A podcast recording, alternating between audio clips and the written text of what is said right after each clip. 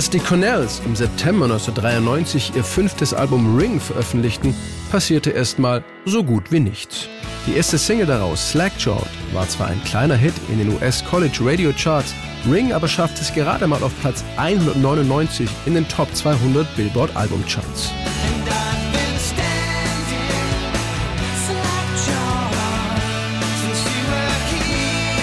Auch mit der zweiten Single New Boy gelang den Cornells kein Chart-Einstieg.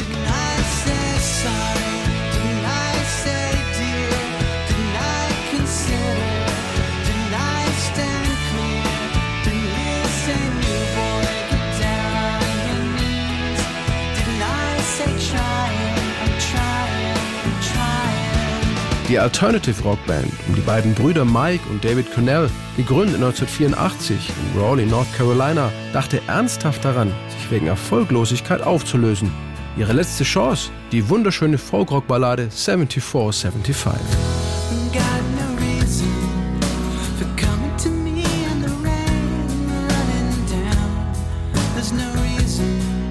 Aber auch diese Single floppte im Herbst 1994 in ihrer Heimat komplett.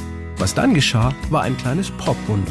Denn plötzlich bekamen die Cornells Nachrichten aus Europa, dass Radios in Skandinavien, Deutschland, Österreich, Belgien und Frankreich 74, 75 spielten und die Reaktionen darauf sogar euphorisch waren.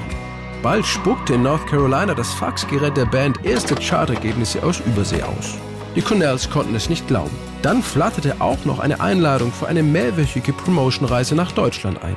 Drummer Peel Wimberly und Gitarrist Mike Connell wurden auserwählt, die Reise anzutreten. Aber wie kamen die deutschen Musikmanager überhaupt auf die Gruppe? Gitarrist Mike Connell. Zwei Mitarbeiter von Intercord, einem Unterlabel von EMI mit Sitz in Stuttgart, hatten 7475 gehört und waren der Überzeugung, dass der Song Hitpotenzial in Deutschland hat. Also flogen sie extra nach New York zum sogenannten New Music Seminar, das dort jedes Jahr veranstaltet wurde. Dort trafen sie unseren Labelchef Steve Gottlieb von TVT Records und wollten ihn davon überzeugen, unser Album Ring mit 7475 in Deutschland zu lizenzieren. Steve meinte nur, das können wir schon machen, aber mit der Band wird im Rest von Europa nichts passieren, wenn sie nicht zuerst in Großbritannien den Durchbruch schaffen. Die beiden meinten daraufhin nur, Lass das mal unsere Sorge sein, was damit passiert. Und was soll ich sagen? Sie hatten recht. Und eigentlich ist der Hit und unser Erfolg in Europa nur ihnen zu verdanken. Martin Schumacher, damals einer der beiden Intercord-Mitarbeiter, erinnert sich noch genau an dieses Ereignis. Wir hatten halt eine Verbindung aufgebaut zu TVT Records. Eigentlich hauptsächlich wegen anderen Künstlern, die hatten damals KMFDM. Wir sind schon ab und zu nach New York geflogen, meistens zum New Music Seminar und wir haben uns auch immer mit Steve Gott Gottlieb getroffen. Ich kann mich noch gut an das Büro erinnern von denen in Manhattan. Und dann haben wir The Cornells lizenziert. Was gibt es als Vorschuss? Ne? Wie sind die Lizenzen? Was man halt so verhandelt. Bei ihrer Interviewreise durch Deutschland bekamen Peel und Mike nur positives Feedback. Und tatsächlich wurde 7475 fast zwei Jahre nach Veröffentlichung ein riesiger Überraschungshit. Am 20. Januar 1995 wurde der Song bei uns veröffentlicht. Drei Monate später erreichte er mit Platz 7 seine höchste Chartplatzierung. In Norwegen und Schweden gelang den Cornells sogar ein Nummer 1-Hit. In Belgien, Dänemark, Frankreich, Island und der Schweiz schafften sie es in die Top 5, in den UK-Charts bis auf Platz 14. Die Band konnte ihr Glück kaum fassen. It was more a complete für uns kam das völlig aus dem Nichts und war fast schon ein kleiner Schock, weil wir überhaupt nicht damit gerechnet hatten. Es war tatsächlich weniger die Enttäuschung darüber, dass der Song bei uns in den USA überhaupt nicht funktionierte, als vielmehr die Freude und Dankbarkeit darüber, dass wir plötzlich einen für uns bisher unerreichten Markt und ganz neue Fans gewinnen konnten. Auch Martin Schumacher war sich damals nicht sicher, ob 7475 in Deutschland funktionieren würde. Das ist so das Gesetz von Balladen. Ne? Also entweder gehen die halt gar nicht weil keiner sie will, oder sie gehen halt richtig. In Deutschland ging die Ballade richtig und die Cornells durften sich für über 250.000 verkaufte Singles über eine goldene Schallplatte freuen. Die Auszeichnung hängt heute noch im Hobbyraum von Mike Cornell, wie er stolz erzählt. We have a large playroom in our downstairs and the gold record is hanging proudly right there. Yeah.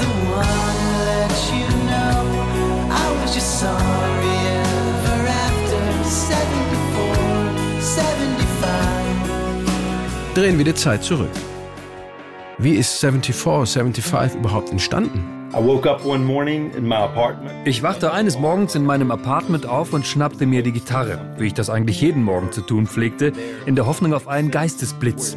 Irgendwie war ich sofort bei A-Moll und diesem ganz besonderen Intro. Von da kam der Rest der Akkordfolge fast von allein. Der nächste Schritt war die Gesangsmelodie, die sich durch die Akkorde schlängeln sollte. Und ganz am Ende entstand der Text. Then lyrics kind of come at the very end. Ich muss es dir ja sagen. Ich war dein größter Fehltritt damals, 74, 75. Viele denken heute noch, wenn sie den Song hören, dass es um eine spezielle Highschool-Abschlussklasse des Jahrgangs 1974-75 geht. Vor allem, wenn man das dazugehörige Video von Mark Pellington sieht, das er 1993 an der Needham B. Broughton High School in der Heimatstadt der Band in Raleigh, North Carolina gedreht hatte. Es zeigt einige Mitglieder der Klasse. Ihre Jahrbuchbilder wurden darin mit Filmmaterial derselben Person nebeneinander gestellt, wie sie knapp 20 Jahre später aussahen. Mike Cornell aber war weder Mitglied dieser Klasse, noch hatte er speziell diesen Jahrgang im Sinn. Ich war 1975 erst 16 Jahre alt. Natürlich waren das meistens tolle Zeiten. Ich hatte gerade frisch meinen Führerschein und lebte das verrückte Leben eines Teenagers. Andererseits machten wir als Familie auch eine schwere Zeit durch. Mein Vater hatte uns verlassen und wir wussten nicht genau, wie es weitergehen sollte. Allerdings dachte ich beim Schreiben nicht bewusst an diese Jahreszahlen, kann aber auch nicht ausschließen, dass sie mich beeinflusst haben.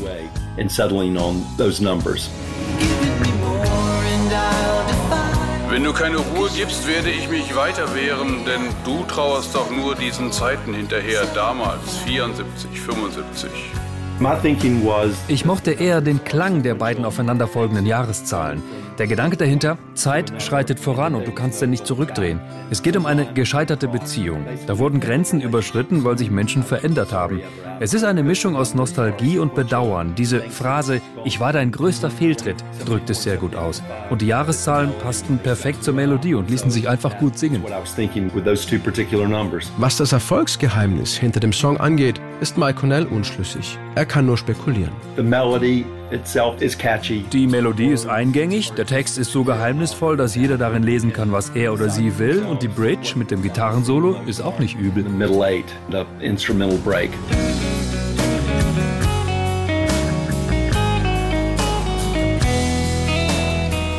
Für Martin Schumacher, den damaligen Manager bei Intercord, war das Hitpotenzial durchaus vorhanden. Eine Erfolgsgarantie war es trotzdem nicht. Dass der Song jetzt, sage ich mal, so textlich und melodiös diese Anlagen hatte, das fand ich war schon klar. Aber da hat es natürlich auch Millionen Gründe gegeben, warum das jetzt vielleicht nicht funktionieren. Angefangen davon, dass die Band halt auch keiner kannte. Fakt ist, 74, 75 öffnete den Cornells plötzlich ganz neue Perspektiven. Zum Beispiel durften sie die Superstars von Def Leppard auf ihrer Stadiontour durch Europa begleiten und jeden Abend die Show für sie eröffnen. Uh, das war irgendwie beängstigend. Aber diese Typen waren wahnsinnig nett zu uns. Ich erinnere mich an das riesige Konzert im Olympiastadion in Rom. Wir kamen von der Bühne und sie fingen einfach an, mit uns zu quatschen. Stell dir das mal vor. Wir waren doch nur ein Haufen No-Names aus North Carolina. Und dann gingen sie raus und spielten Pour Some Sugar on Me. Pour Some Sugar on Me.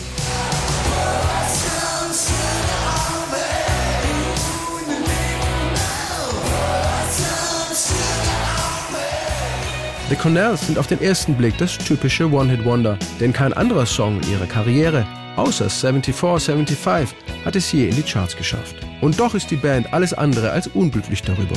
Deshalb zögert Mike Cornell bei der Frage, ob 74, 75 Fluch oder Segen für sie gewesen ist, auch keine Sekunde. Blessing, without question. Zweifellos ein Segen. Wir schauen uns heute oft noch an und sind sprachlos, wie unglaublich dieser Erfolg damals war und bis heute andauert.